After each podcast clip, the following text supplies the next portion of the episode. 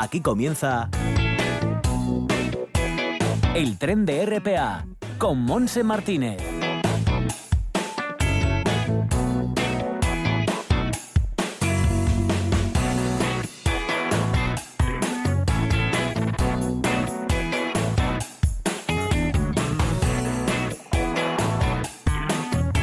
Pues sí, aquí estamos ya arrancando este tren radiofónico. Los saludos también de Javier Palomo y Simón Rupérez en el apartado técnico. Vamos a estar juntos hasta las 2 de la tarde en una jornada, pues prácticamente podríamos decir que invernal, porque está lloviendo, no ha parado de llover.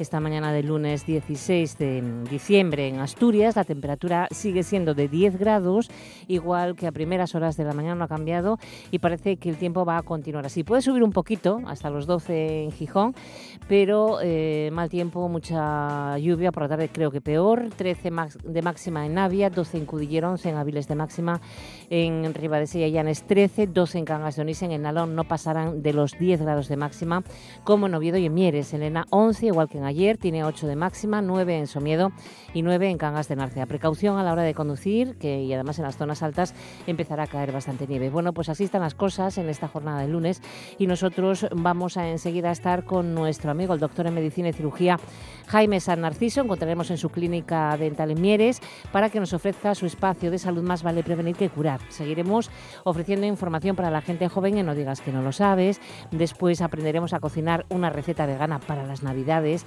que nos ofrecerá la guisandera Joaquín Rodríguez, eh, jefa de cocina de Casa Chema en Puerto Noviedo. Y vamos a terminar hablando de Navidad con la tertulia de alumnos del Instituto La Quintana de Ciaño en Langreo. Lo primero de todo, pues como todos los lunes, la salud.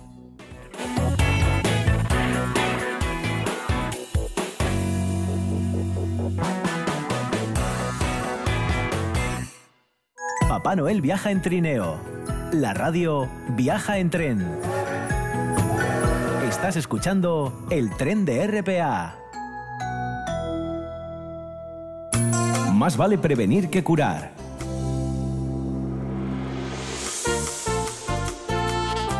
Y como todos los lunes, a estas horas saludamos a nuestro amigo el doctor en Medicina y Cirugía Jaime Sanarciso. ¿Qué tal, Jaime? Bienvenido. Muy bien. Bueno, pues aquí estamos con una serie de noticias eh, sanitarias que nos vas a comentar. ¿Y que te parece si empezamos con esa epidemia de bronquiolitis? Eh, ¿Nos puedes comentar qué es, qué síntomas tiene, tratamiento y prevención? Eh, sí, porque ahora mismo en España y en Asturias estamos viviendo el pico de máxima incidencia de bronquiolitis aguda y está previsto además que se prolongue durante otras seis semanas. Es la epidemia de los niños más pequeños porque afecta a los menores de dos años. Normalmente los síntomas son tos, mucosidad nasal, eh, tienen fiebre y dificultad para respirar. Esto puede durar entre dos o tres semanas. La causa es el virus respiratorio sincitial, que es el causante de la mayor proporción de los casos y de las formas más graves. Dicen que los servicios de urgencia se encuentran ya con, con máxima actividad y también las plantas de hospitalización, porque en algunos casos graves pues también se les ingresa aunque en realidad la enfermedad pues no tiene un tratamiento, no, no sirven los antibióticos eh, y tampoco los medicamentos que se utilizan para el asma son útiles, aunque a veces son enfermedades que tienen algún parecido.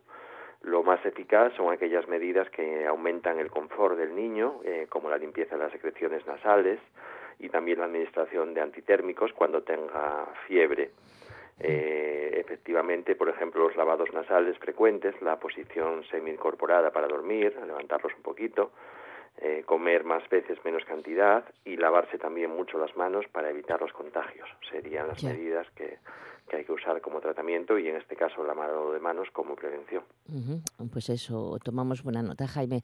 Vamos a otra noticia que está sorprendiendo bastante porque eh, muere en Vizcaya el hombre infectado por la rabia tras la mordedura de un gato, pero hay que matizar que fue en Marruecos, no fue en este país. Fue el fallecimiento ocurrió el pasado viernes en el Hospital Universitario de Cruces, en Baracaldo, en Vizcaya, y era una persona nacional marroquí de mediana edad eh, que padecía rabia humana y que la había contraído, como bien dices, eh, el pasado agosto como consecuencia de la mordedura de un gato en Marruecos. Se activaron los protocolos establecidos en estos casos y en Euskadi no constaba ningún caso de rabia humana en los en humanos en los últimos 30 años. Eh, es una enfermedad vírica la rabia que afecta al sistema nervioso central y que se transmite a las personas por la saliva a través de mordeduras o arañazos de animales domésticos o salvajes que estén infectados. Luego, el periodo de incubación es muy variable, puede ir desde una semana hasta un año, con, con dos meses la media estimada. Afecta, como decimos, el sistema nervioso y es mortal cuando se desarrolla, cuando el enfermo ya ha empezado a desarrollar los síntomas, es mortal prácticamente en el 100% de los casos. Es muy difícil curar. Eh, los síntomas son fiebre no muy alta, cambios en el estado de ánimo, náuseas, vómitos, eh, intolerancia a la luz, eh, babeo, de ahí, bueno, lo de la rabia, y convulsiones. Y bueno, en algunos casos eh, hay un protocolo, protocolo de Milwaukee se llama, que ha conseguido pues que, algunas personas, hablan de unas, unas 15 en todo el mundo, hayan superado la rabia. Eh, este protocolo consiste en inducir un coma en el enfermo y aplicarle todas las medidas de soporte vital en la UCI eh, para poder hacer frente a la infección. Un cóctel de sedantes, de analgésicos y de antivirales. Pero bueno, es ya te digo, simplemente hablan de 15 personas que no han superado en todo el mundo. Y la rabia todavía produce muchas muertes al año en el mundo, ¿eh? hablan de 60.000. Eh, son casi todas en países en desarrollo, donde la enfermedad todavía es endémica, como por ejemplo Marruecos. En España el último brote que tuvimos fue en, Málaga en el año 1975 y murieron dos personas. Eh, fue en la época de las campañas masivas de vacunación a perros y gatos de los años 60 y 70. Este fue el último golpe de la enfermedad. Ahora los casos que hemos tenido, pocos, pero han sido siempre, pues eh, vamos, con el contagio producido fuera de, nuestro país. Claro, por eso es tan eh, importante, es vital el vacunar a nuestros animales, perros y gatos en este caso. Bueno, pues pasamos, si te parece, a mm, recordar o repasar un poco qué es el síndrome de Asperger, que parece que, que ahora se escucha más porque es el que tiene Greta Thunberg. Eh, sí, es una es una de los digamos de los trastornos del desarrollo que se incluyen dentro del, espectro autista. Eh, comparte características del autismo, pero las personas con Asperger tienen un lenguaje fluido y una capacidad intelectual media o incluso mayor que la media de la población. El síntoma más, distintivo es el interés obsesivo de la persona, del niño, en un objeto o tema único. Quieren saberlo todo sobre ese tema concreto en el que centran todas sus conversaciones con los demás. Otra característica suya es que son muy literales, que entienden los mensajes según el significado exacto de las palabras, o sea que a veces no, no, no captan los dobles sentidos, los chistes. También les resulta difícil reconocer eh, y comprender las reglas sociales no escritas. Eh, les cuesta adaptarse a los cambios. En realidad no se conocen las causas exactas del trastorno de este espectro autista, ni tampoco del síndrome de Asperger. Eh, y tampoco hay un tratamiento estándar. Eh, con el apoyo y servicios adecuados, las personas que tienen este síndrome pues pueden desarrollar y, mejorar la forma en que se enfrentan y, superar los desafíos de la vida. Eh, sería un poco pues eso, en las características de esta enfermedad que como bien dices presenta la, activista. Bueno, eh, vamos ahora con un estudio que nos vas a, comentar, Jaime, porque hay un test que detecta el cáncer de la boca con una muestra de saliva. Sí, los cánceres que ocurren en la parte de atrás de la boca y en la zona superior de la garganta muchas veces no se diagnostican hasta que están muy avanzados. Este es un estudio sobre un test no invasivo que puede detectar el virus del papiloma humano número 16, que es el que se asocia con el cáncer de orofaringe. La investigación en este caso describe una innovadora técnica que se llama Acousto Fluidics, eh, que analiza la saliva para detectar la presencia de este virus del papiloma 16 la cepa asociada, y, lo que hace es detectar este tipo de tumores en la saliva del 40% de los pacientes evaluados y en el 80% de los confirmados.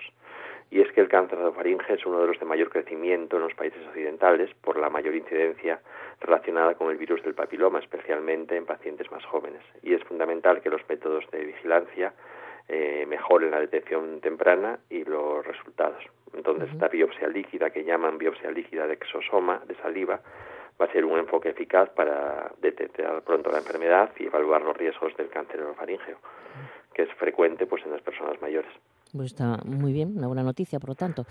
¿Tenemos alguna novedad más? Eh, comentar eh, el aumento que hay eh, en, jóvenes, de, en chicas normalmente, más que en varones, el 90% son mujeres, de casos de síntomas mixtos de anorexia y bulimia. Y aquí hablamos pues pues de Asturias en este caso pues es una noticia del área de, la zona del área 5 de la zona de, Gijón eh, donde existe un centro de tratamiento integral eh, en Monteville con un hospital de día para tratar este tipo de problemas. Y de allí surgen las noticias que dicen que cada vez hay más, más casos de este tipo. Hablan de un problema al alza, hablan, pues por ejemplo, allí tienen más de 50 casos, eh, suelen ser mujeres ya un poco más mayores, no tan jóvenes como hace unos años, suelen ser entre 20 y 35 años y, y con síntomas mixtos, es decir, mezcla de anorexia y bulimia. Eh, coincide que son normalmente suelen padecer conductas impulsivas y también obsesión por la imagen, por el gimnasio y nos dicen que incluso a veces también se consumen drogas, eh, no solamente laxantes, eh, también para adelgazar, incluso hablan del consumo de drogas duras a veces. Madre mía, qué pena. Gran y, problema. Y que el tratamiento pues debe ser psiquiátrico y que, que bueno son personas normalmente conscientes de su problema y, y, que la recuperación plena cada vez tarda años en conseguirse.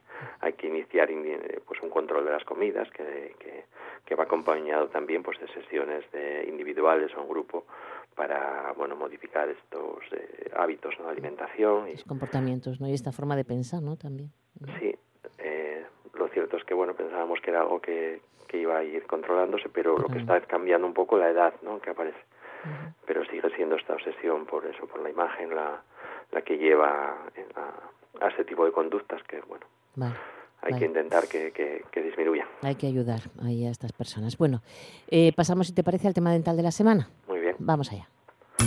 Más vale prevenir que curar. Jaime, eh, repasamos un poco los problemas bucales en las personas mayores. ¿eh?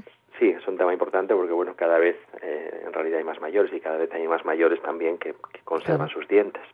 Y eso es lo que intentamos también eh, conseguir. ¿Son frecuentes las caries, por ejemplo, eh, en los mayores eh, y de ser así, cómo prevenirlas? Sí, sí, la caries dental no es solamente un problema de niños, le puede pasar a cualquier persona que tenga dientes naturales, eh, porque la placa dental, la placa bacteriana, esa capa pegajosa de bacterias acumula y produce ácidos que rompen el esmalte de los dientes y crean la caries, la enfermedad más frecuente del, del ser humano. En las personas mayores también son frecuentes en las raíces, ¿eh? porque al descender, al bajar un poco la encía, aparece esa zona que es más un poco más débil y con mayor facilidad para caries. En la prevención, pues la importancia de las pastas de dientes ricas en flúor, limpiar entre los dientes con la seda de los cepillos interdentales y disminuir el consumo de azúcares, que también es frecuente en las personas mayores. ¿Y qué podemos hacer para mejorar la salud de las encías? Eh, la enfermedad de las encías, eh, la enfermedad periodontal, esa infección crónica, indolora, que es una auténtica epidemia y va a aumentar con los años. Eh, también se forma, vamos, se produce por la placa bacteriana y lo que ocurre es que se va formando esa infección por debajo de los tejidos que, que rodean y sostienen a los dientes. No tiene por qué ser parte del envejecimiento y, y también con una buena higiene y con las limpiezas profesionales, profesionales por parte del dentista podemos disminuir nuestro riesgo de desarrollar la enfermedad periodontal y con las revisiones, si se diagnostica, pues también se va a tratar eh, pronto. Hay que recordar también pues los síntomas, los signos de alarma de la enfermedad de las encías, que es el sangrado durante el cepillado, esas encías retraídas del diente o la movilidad cuando ya está avanzado, también pues el mal aliento, el mal sabor de boca. Y también recordar pues que la enfermedad periodontal se asocia con otras enfermedades eh, que bueno pues eh, sabemos que hay asociación por ejemplo con las enfermedades del corazón con la, la, la, diabetes con el Alzheimer es decir cada vez se ve más relación entre esa infección local que como es lógico pues también afecta a otras partes del cuerpo uh -huh. Y siguiendo con este tema mmm, enfocado a las personas mayores, eh, ¿por qué se produce el fenómeno de boca seca y cómo se puede mejorar? Sí, el fenómeno de boca seca es un una cuestión compleja porque también causa dolor y sensación de, de quemazón en la boca. Es una disminución de la producción de saliva y su origen puede ser no conocido o a veces sí por determinadas causas. ¿eh? Por ejemplo, es frecuente en personas mayores y una de las causas es el tabaco, el alcohol, enfermedades también como, como la diabetes, el Parkinson, eh, muchos medicamentos, eh, por ejemplo, medicamentos para la tensión arterial o los antihistamínicos o los antidepresivos causan eh, boca seca. El, de esta forma, al disminuir la saliva, los dientes no pueden luchar contra las caries, se hacen más vulnerables a las bacterias y más susceptibles a enfermedades de las mm. encías. Y además también hay dificultad para, para tragar los alimentos. Eh, luego, pues sí que hay tratamientos, ¿no? Por ejemplo, si es causada por, por un medicamento, pues se puede cambiar o ajustar la dosis. Eh, También pues, pues, existe, pues, por ejemplo, el masticar chicles sin azúcar para producir saliva, usar saliva artificial o colutorios que estimulan la producción de saliva que no llevan alcohol. Eh, también hago unas pastillas también que pueden aliviar esa sensación de quemazón y lo importante es eso, consultar con el dentista para que te diagnostique la causa y recomendarte las mejores soluciones. Vale, muy bien. Y mm, parece ser que también se puede, puede salir cáncer en, los mayores en la boca, ¿no? Que eh, ¿por qué, mm, ¿Qué factores favorecen la formación de cáncer, Jaime, y, cuándo tienen que consultar? Eh, sí, pues como causas de cáncer bucal, eh, normalmente el consumo de tabaco y alcohol lo que hacen es representar un riesgo mucho mayor que cualquiera de estas sustancias por separado. Además, la probabilidad de desarrollar cáncer en la boca aumenta con la edad. Decíamos antes la importancia de detectarlo pronto, ¿eh? porque el tratamiento funciona mejor antes de la que la enfermedad se haya propagado. Normalmente no suele haber dolor, no es un síntoma de la enfermedad, por lo que tenemos que estar atentos a cualquier cambio en la boca, especialmente si fumamos o bebemos. Una úlcera, una llaga, una mancha blanca o roja, eh, o dolor al tragar, eh, también puede ocurrir, en, la boca, en los labios, en la lengua, que dure más de dos semanas, hay que asegurarse de consultar, eh, no esperar más. Hay pequeñas lesiones, como pueden ser las aftas, que eso dura una semana, diez días, pero el factor duración es, es muy importante, más que el dolor, que eso no tiene, no tiene gran valor, pero cada día dicen que 19 personas con, con, son diagnosticadas de cáncer oral en España. Además, como decimos, es un cáncer en aumento porque no solo está el, factor del alcohol y el tabaco, sino que también ahora el virus del papiloma también está eh, haciendo que cada vez más, más personas jóvenes incluso lleguen a tener este tipo de tumores. Y hay que decir que solamente 5 de cada 10 pacientes sobreviven al, cáncer oral. O sea que es, importante, sí, sí. Sí, tumor frecuente, eh, no muy frecuente, pero sí muy grave. Sí, sí, sí. Bueno, y otra cuestión, Jaime, em, pensando en las personas dependientes, eh, son importantes también los cuidados de dientes y prótesis, ¿no? Eh, claro, en la boca, bueno, como decimos, se producen muchos problemas, muchas enfermedades, el tener eh, esa falta de higiene, esa falta de, salud, va, va, a producir que, bueno, pues tengamos problemas en otros órganos. Por eso es importante que, que igual que las personas que no pueden valerse por sí mismas, pues se les hace, se les ayuda en la higiene, pues hay que hacerlo lo mismo con la boca. Hay que retirar, pues si tienen prótesis, retirar las prótesis, eh, limpiarlas fuera de la boca con jabón, mejor que con pasta de dientes y un cepillo. Eh, y en el caso de personas pues que todavía conservan sus dientes, también si hay prótesis retirarlas y cepillar a veces pues un cepillo eléctrico puede ser más sencillo que un cepillo manual eh, para, para limpiar a, a, estas personas, pero es muy importante que después de cada comida se haga higiene en la boca y que no se olvide, eh, que bueno, es un poco más difícil, pero, pero es una parte que tenemos que limpiar muy bien desde pequeños hasta mayores, eh, porque el objetivo principal es llegar a mayores con, con buena salud y que nuestros dientes estén presentes, que no hay ningún implante ni una prótesis que se compara a nuestros dientes. Eh, como decimos siempre, son un tesoro que hay que cuidar desde pequeños. Por eso lo mismo pues para, para las personas mayores. Perfecto. Bueno, pues alguna cosa más que añadir, Jaime.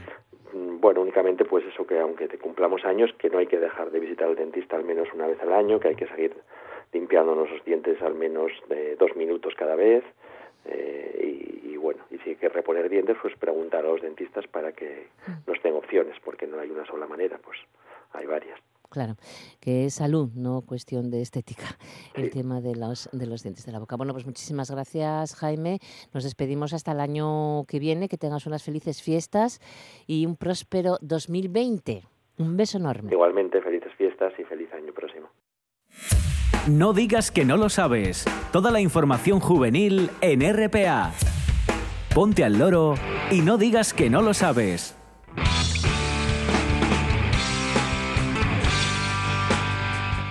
Bueno, pues seguimos avanzando, una y 26 minutos de la tarde y vamos lo primero de todo con esas unidades móviles del Centro Comunitario de Sangre y Tejidos del Principado de Asturias, porque aunque estemos en estas fiestas, eh, pues hay que donar eh, sangre. Mm, recordamos los puntos fijos de donación. Están en Oviedo, en la calle Emilio Rodríguez Vigil eh, tienen el horario de 8 a 9 de la noche. En el Centro de Salud Puerta La Villa, calle Donato Argüelles en Gijón, están los lunes y miércoles de 4 a 9 de la noche y los viernes están de 10 de la mañana a 8 de la tarde. Y en Gijón, en el Hospital de Cruz Roja también, en la calle Uría 37, lunes, miércoles y viernes de 11 de la mañana a 2 de la tarde. Por último, en Avilés, en la Asociación Donantes de Avilés, en la Plaza Santiago López 1, los martes de 4 a 9 de la noche.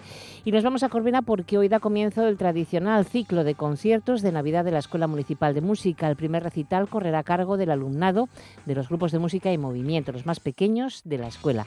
Este concierto eh, van a darlo a partir de las 7 de la tarde y todos son además con entrada gratuita. Y en cuanto a la universidad, deciros que hay un concierto extraordinario de Navidad en la Catedral. La Orquesta y Coro de la Universidad de Oviedo organizan en colaboración con el Conservatorio Superior de Música el tradicional concierto de Navidad que será hoy a las 8 de la tarde con un fantástico programa.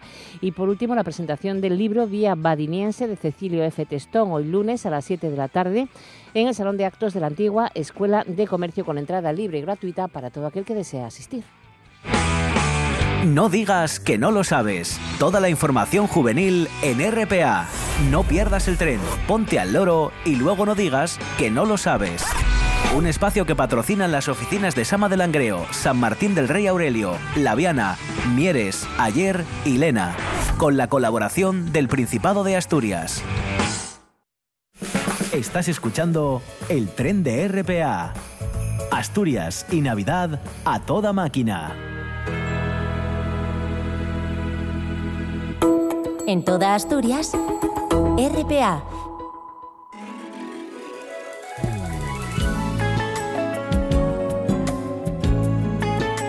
Estamos en esa semana previa a la Nochebuena, en, en esos días en los que estamos eh, pensando, dando vueltas a la cabeza en ese menú especial para sorprender a nuestros seres queridos y eh, tranquilos a la vez porque estamos en las cocinas de Casa Chema en Puerto Noviedo con nuestra guisandera Joaquín Rodríguez, que seguro, que seguro nos va a ayudar un poquito para hacer, por lo menos aprender hoy, un plato especial vegano. ¿Qué tal, Joaquín? Muy bien, ¿Eh? muy bien. Estamos aquí pendientes porque, claro, estamos aprendiendo a cocinar gracias a ti estas recetas veganas y, y- y la familia lo sabe, entonces quieren probar. ¿No nos vas a hacer nada vegano? Pues sí, hombre, vamos a preparar algo. ¿Qué hacemos Yo, hoy? yo creo que sí.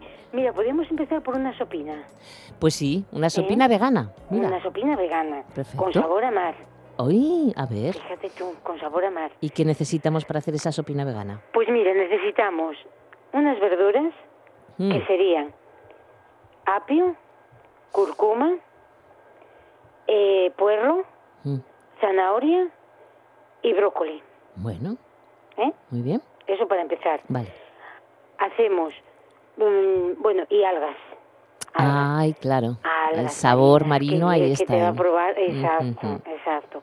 Entonces, algas marinas ahora mismo eh, las tenemos en cualquier sitio. Sí, sí, ¿eh? sí, sí, es muy fácil encontrarlas, eso es Exacto. cierto. Sí. Y a buen Hay unas precio, además, sí. Que tienen sabor a mar más que otras. Ah, ¿eh? Hay, por ejemplo, la alga veggie que llaman, esa tiene sabor a bacon, esa no, anda, a bacon. a bacon. ¿Qué me dices? Sí, es Una alga que uso- sabe a es- bacon, Es la increíble. que uso yo para hacer la fabada vegana, la fabada bueno. vegana para el embutido y, Sí, y- sí. y cosas.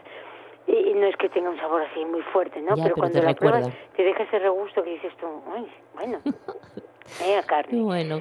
Entonces, eh, este, eh, tenemos el alga nori, tenemos eh, espagueti de mar que también eh, nos da un sabor.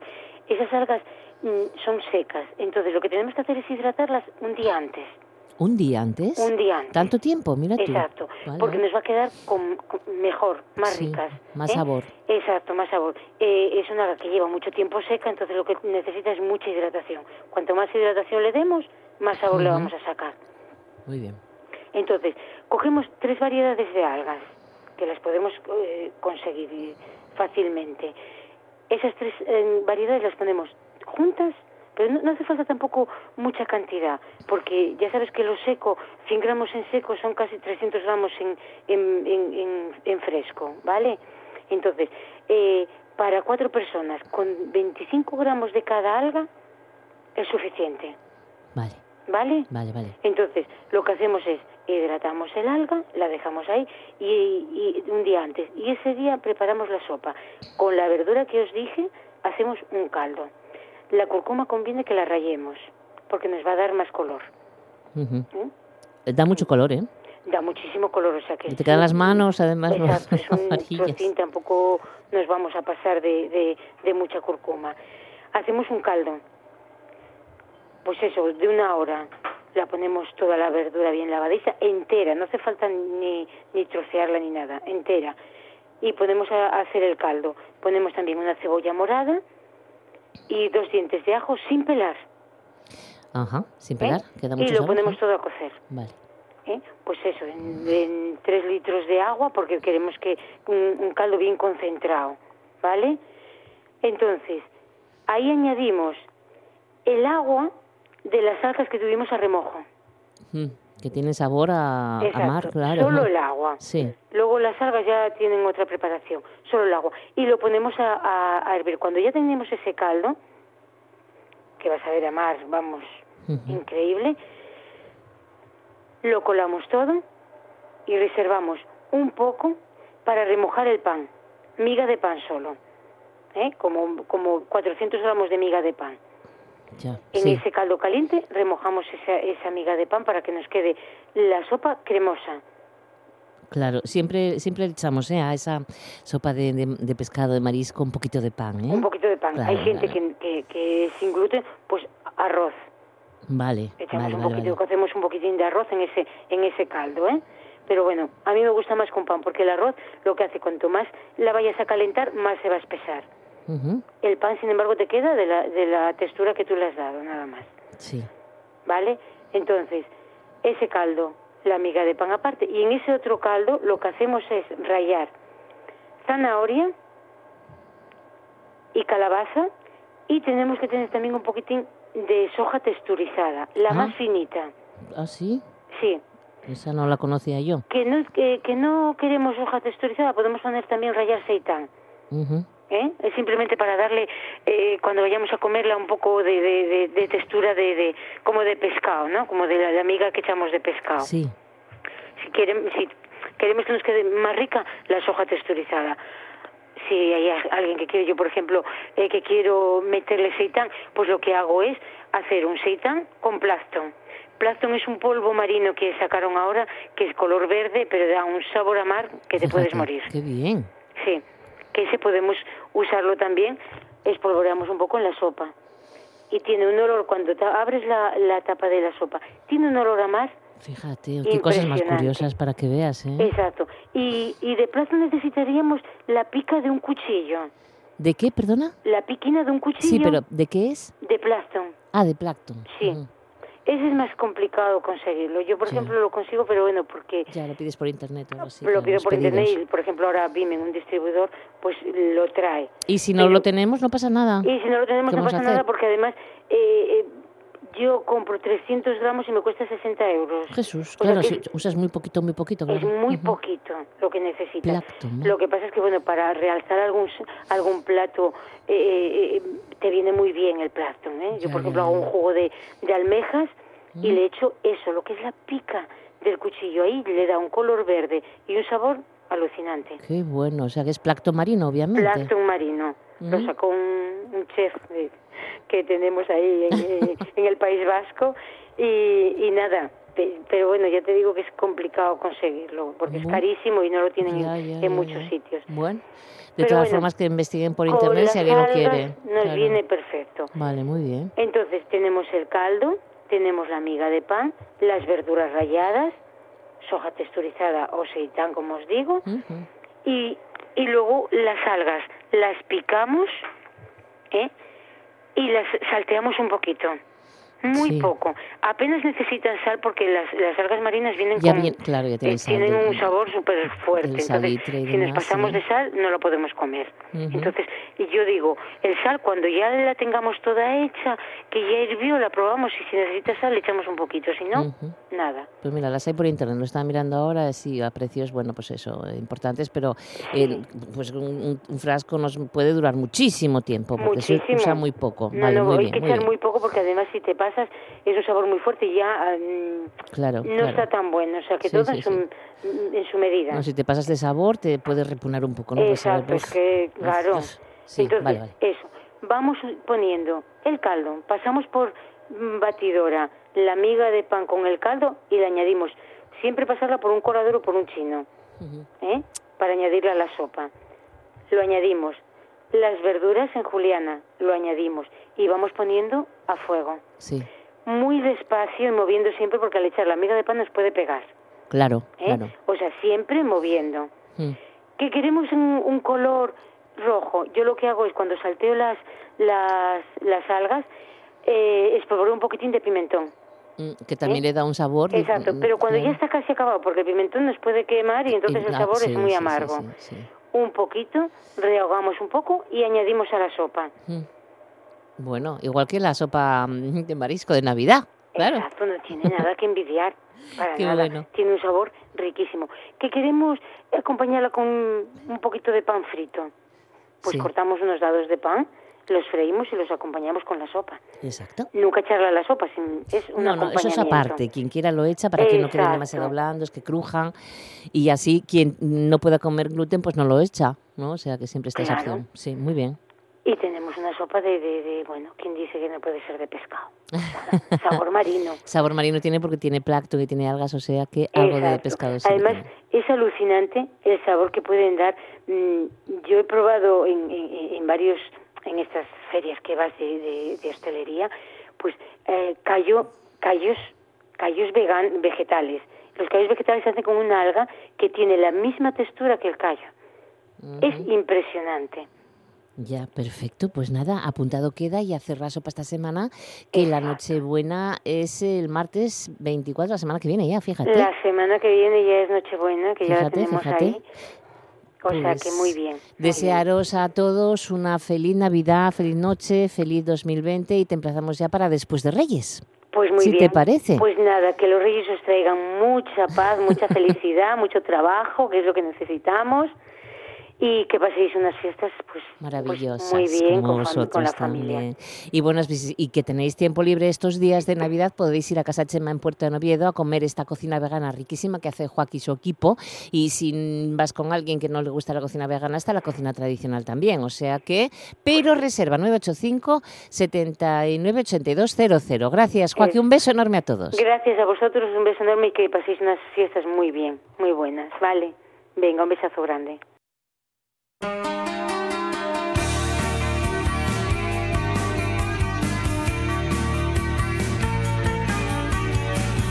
Aquí estamos con esta sintonía iniciando tiempo de tertulia con alumnos del Instituto de Enseñanza Secundaria La Quintana de Ciaño en Langreo. Antes que nada saludar también a Mora Argüelles desde los estudios de Radio Langreo aquí en Gijón, está Javi Palomo.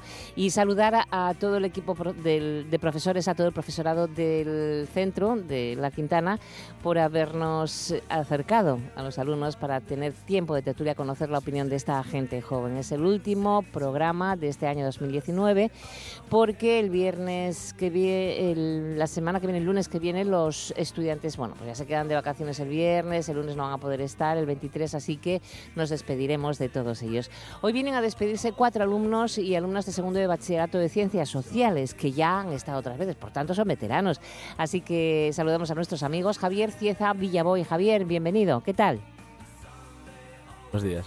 Hola, y David Ojea Casanova. David, ¿cómo estamos? Oh, Bien. Hola, buenas, bien. Hola. Sofía Coto Alonso. Sofía, bienvenida. Gracias, buenos días. Buenos días. Y Ciar Rodríguez Menéndez también está. Hola, Ciar. Hola, buenas. ¿Qué tal? A ver si nos animamos más, que os veo así como, como dormidos un poco. Así que ánimo, poco de energía, porque nos vais a presentar el personaje. Y, por ejemplo, Javier, Javier Cieza, ¿en quién Sí. habéis pensado? Pues eh, elegí a Abel Caballero, Uy, que para quien no lo sepa, pues es el alcalde de Vigo. exactamente. Y ya que hoy pues vamos a tratar el tema de la Navidad, pues quería recordar aquel famoso discurso que dio en inglés tras la inauguración del alumbrado de Vigo, pues el que hizo gala de ese excelente inglés el que se habla en nuestro país. Eh, bueno, me da la sensación, lo estás diciendo con Rintintín, ¿no? Bueno, bueno, vamos a ir un poco de discurso y que cada uno saque sus propias conclusiones. Vamos a escuchar al señor alcalde de Vigo, el ilustrísimo Abel Caballero. Le voy a decir algo al alcalde de Nueva York. Porque si no se lo digo no me quedo tranquilo. I am going to invite to the mayor of New York, Bill de Blasio, to come to Vigo. just to enjoy the Christmas lights in Vigo with all of us, with all of you. We will be delighted if he comes here and he enjoys this Christmas with us, with all the people of Vigo, with all the people of Galicia, and with all the people of Spain. We think that New York is a very friendly city. And we want to tell to them, nevertheless, that our lights are the best in the world. bueno, Javier, la verdad. ¿Habláis así vosotros en clase de inglés? Bueno, yo creo que si hablamos así, el profe nos mata, pero bueno. Por favor, por favor, de verdad. Estaba más guapo callado. Bueno, la palabra de la semana. Vamos con ya tenemos el personaje Abel Caballero. Vamos con la palabra de la semana. Sofi, ¿nos la dices tú? Sí, pues esta vez hemos elegido la palabra Navidad porque queremos hablar de las partes buenas y malas de esta época y, bueno, explicar un poco las tradiciones y los mitos que se tienen acerca de ella. Y el término viene del latín nativitas, que significa nacimiento, y es una de las festividades más importantes del cristianismo. Y se celebra el 25 de diciembre, que, bueno, luego vamos a hablar un poco de, la explicación de esta fecha. Bueno, pues eh, eh, entonces rápidamente esa canción que da inicio a nuestro tiempo de tertulia. Ojea, ¿qué propones? Pues mira, propongo comenzar la tertulia con la canción titulada Villancico de un grupo que me gusta mucho que es, Escape y que refleja pues la hipocresía un poco de la Navidad y el negocio que hacen algunos altos cargos religiosos con la Navidad. Y si me dejas, pues quería destacar una parte sí. Eh, de la canción que mete un zasca eh, pues a estos eh, a esta hipocresía de la Navidad. mi familia comienza a cantar en el ambiente de felicidad en compañía vamos a olvidar la agonía de los pueblos donde no hay Navidad. bueno, pues Vaya entonación, madre mía. vamos con escapa, escape con ese villancico. 25 ya es Navidad. Todos juntos vamos a brindar por Ruanda, Etiopía, en Venezuela o en la India y mueren niños. Feliz Navidad. Navidades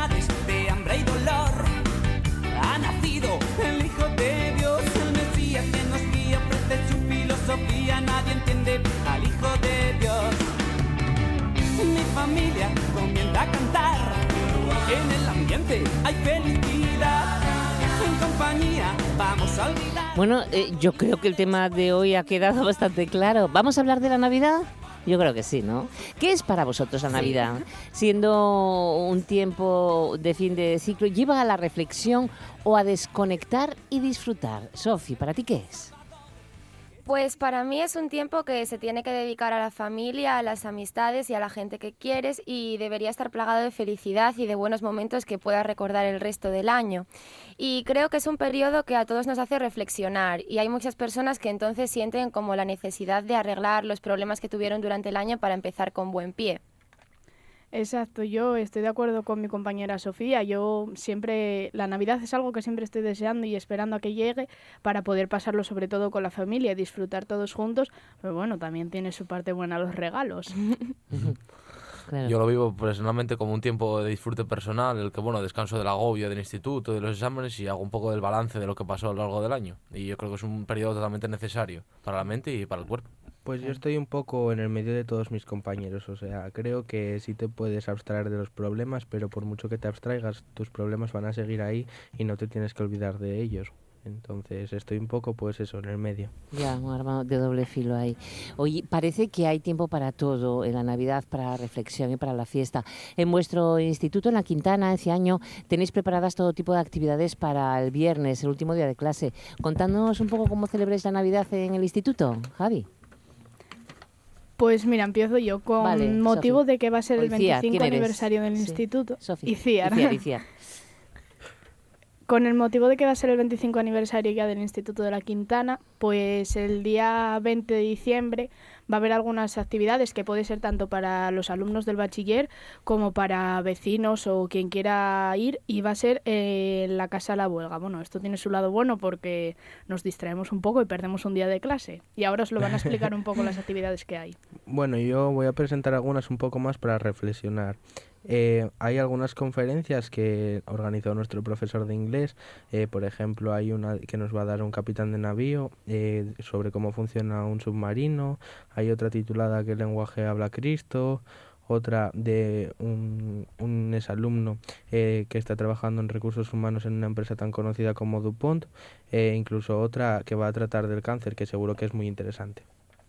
Sí, así como más actividades para disfrutar, tendríamos a las doce y media un partido de fútbol benéfico pues a favor de la Asociación de Trasplantados de Médula Ósea, ¿vale? Todo lo que se recauda es para, es para ayudarlos a ellos y bueno, pues jugarán alumnos contra exalumnos y arbitrarán también otros integrantes que formaron parte del colegio, como por ejemplo Sara, y también para los que compraron la entrada se sortarán varias, varias camisetas de jugadores de primera división y varios equipos asturianos. Va a estar, va a estar muy bien.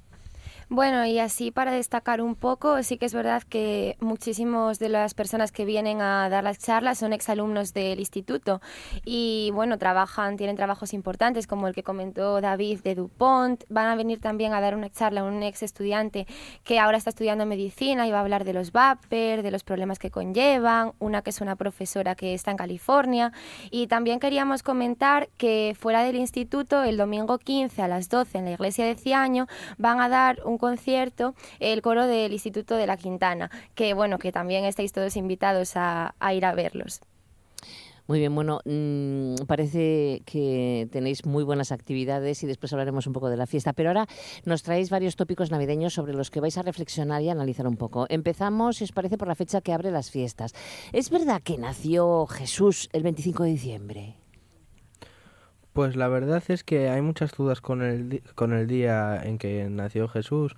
Eh, la Biblia dice, pues eso, que María y José viajaban para asistir a un censo que se hace en septiembre o octubre eh, para que el frío pues no dificultase el viaje con lo cual en diciembre no podría ser.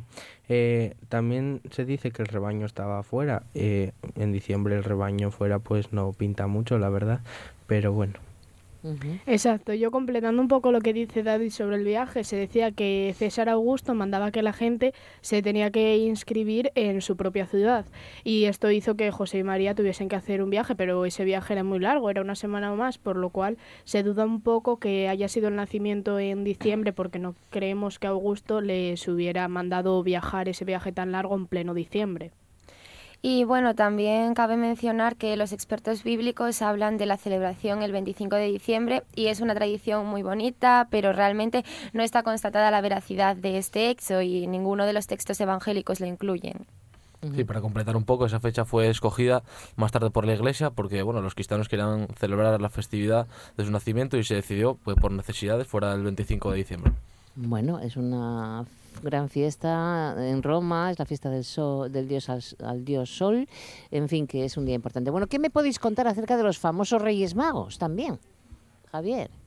Bueno, pues las antiguas escrituras tampoco especifican mucho las características que hoy se les da.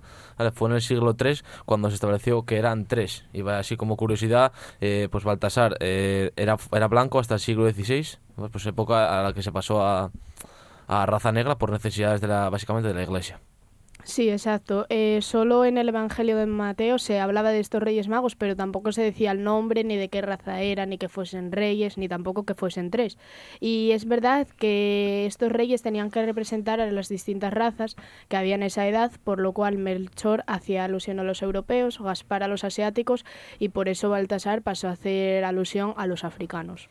Y bueno, así como algo que nos incumbe más actualmente, creo que es interesante conocer que aquí en España fue a partir del siglo XIX cuando se inició la tradición de convertir la Noche de Reyes en una fiesta infantil para los regalos de los niños y como darle un poco de magia a la fiesta, que es una imitación realmente de lo que se hacía en otros países eh, para el santo oriental San Nicolás. Y en el primer cuarto del siglo XIX también fue cuando se popularizó la Carta de los Reyes Magos que a día de hoy todos escribimos. ¿Tú ya deciste, Sofía? Sí. Ah, muy bien, muy bien. bueno, no sé si nos dará tiempo esta de me lo pido. a preguntar qué habéis pedido, pero bueno, vamos a hablar, si os parece, de los aspectos más festivos de la Navidad. Empezamos por lo que hace hasta hace unos años era el acto que inauguraba la Navidad, el sorteo de la lotería el 22 de diciembre. Eh, esa, esa, Mil euros. Esa es la que para mí, para mí personalmente marca que realmente estamos en Navidad. ¿En vuestra casa se compra lotería de Navidad? ¿Qué opináis de la lotería? Buf, en la mía se compra mucha lotería, eh, ya desde, desde septiembre se compra y se gasta mucho dinero. A mí personalmente me parece un timo porque las, las probabilidades de que te toque la lotería son casi nulas, por no decir nulas. Bueno, pues yo estoy totalmente en desacuerdo con David. A mí, como ya saben mis compañeros que están aquí, a mí me encantan todos los juegos de azar y la verdad es que a pesar de que puedes perder dinero, obviamente porque es un juego, nunca se sabe, hay probabilidades muy pequeñas, pero bueno, realmente como que te permite soñar por un momento mientras compras el boleto, tal, te hace soñar que puedes tener una vida totalmente diferente y no sé, creo que esa ilusión ya simplemente lo vale. Exacto, yo estoy de acuerdo con Sofía y en desacuerdo con David. En mi casa también se gasta muchísimo dinero en lotería. Ya desde que vamos de vacaciones en verano, los sitios que hay lotería, mi padre ya suele traer lotería para casa, para la familia. Y es verdad que en muy pocas ocasiones toca, pero puedo garantizar que toca y a mí me parece divertido la lotería. Por eso te gusta, porque te toca precisamente. y sí, también la mía suelen comprar décimos, aparte de todo esto, de esta broma, pues suelen comprar décimos y esos ritos de pasar el, el décimo por la chepa y todo eso que se supone que da suerte, pero en realidad pues... una tontería. Bueno, porque sabemos que no, pero, pero nos presta, hombre, claro que sí. Bueno, continuamos con lo que en estos años se ha convertido en el acto público que inaugura oficialmente la Navidad, la iluminación navideña. Tanto hmm. que hay lugares donde empieza la Navidad... al alcalde de Vigo antes. Exacto, que empieza la Navidad en noviembre porque lo iluminan ya en noviembre. ¿Qué opináis sobre, sobre esto, sobre la iluminación navideña que se lleva ahora? Porque em, no tiene nada que ver la iluminación navideña de, de este siglo XXI con la iluminación navideña de hace, no sé, 30 años, por ejemplo. ¿Qué os parece? Me encanta. A mí es que la Navidad me encanta y la iluminación a mí me parece muy fundamental para las fechas. A mí me parece que es algo muy esencial de la Navidad, ver los pueblos y todas las ciudades iluminadas. A mí, por ejemplo, me encantaría ir a Nueva York y poder ver todo eso iluminado y todo el... Madre, es que me parece brutal. Yo opino, yo soy contrario a Iciar, opino, bueno, lo primero que si quieres ir a Nueva York también te puedes ir a Vigo, pero, pero que es un, es un gasto evitable y que la verdad es que me parece una burrada que ya se hayan puesto hace un mes porque encima que estamos eh, con, con lo de la cumbre energética y todo, pues me parece un gasto evitable. Bueno, bueno, nada, totalmente en desacuerdo con David. Yo creo que a pesar del coste que supone que, a ver, es claro, si las encendemos ya en noviembre en algunas ciudades, claramente se gasta mucho dinero y se podría emplear en otras cosas, pero es algo especial de estas fechas y ya no te digo para ti, que ya eres un adolescente o un adulto, pero para los niños jolín, es distinto salir a la calle y poder ver la ciudad iluminada, vas a cualquier sitio y como que te llevas una magia contigo.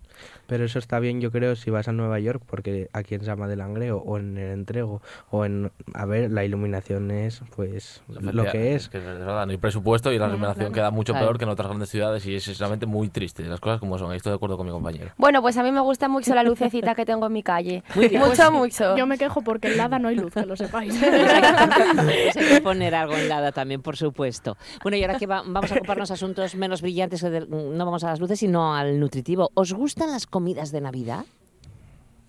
Uf, a mí me dan una pereza terrible porque es que... Comerla, porque, comerla porque hacerla no la haces. no, no la hago, la verdad.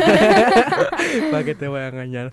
Pero discutir siempre de los mismos temas, de política, de fútbol y todo, eh, pues me da mucha pereza, la verdad pues a mí me parecen algo muy bonito y muy emotivo, porque realmente discutir, puedes discutir en cualquier momento. Puedes ir a tomar un café con tu madre y discutir con ella en ese momento y no tiene por qué ser en una comida navideña. Y además en estas comidas te reúnes con otros familiares que no ves durante el año simplemente por el hecho de ser Navidad. Así que yo creo que por eso ya te merece la pena una comida navideña. Pero con tu sobrino de Cuenca que no lo ves eh, desde en todo el año, pues discutes en la comida. Eh, pues yo no discuto con una persona que no veo en todo el año y la veo una vez es un buen momento, en realidad, pues es un buen momento, pues eh, se reúnen los familiares y bueno, pues si, si discutes no pasa nada, ya se arreglará y al fin y al cabo se trata de pasarlo bien en esas fechas y ya está. Claro. Claro, a ver, desde luego que sí. Yo opino también un poco como David que eh, puede haber discusiones, pero por otra parte, eh, muchas de esas comidas, que muchas de esas comidas se ven a familiares que llevas mucho tiempo sin ver y eso es lo mm. más bonito.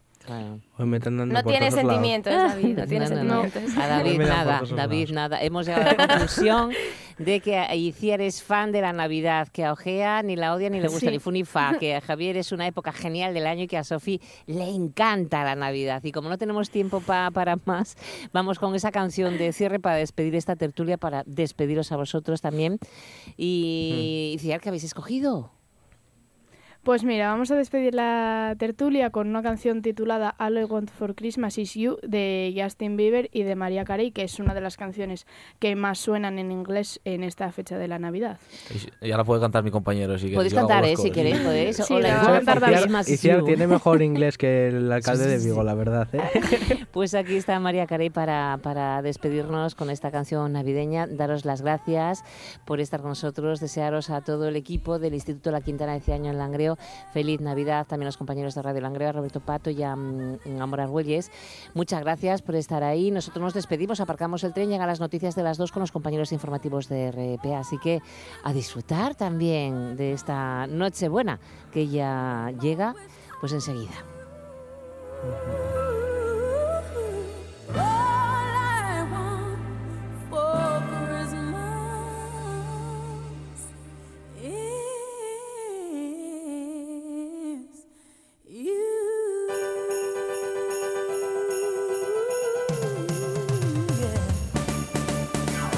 Javier Ciza Villaboy, David Ojea Casanova, Sofía Coto Alonso y Cía Rodríguez Menéndez. Un beso muy fuerte y si queréis cantar, cantad. Hasta luego, buen año, hasta el año que viene. Feliz Navidad. Feliz Navidad. Feliz Navidad.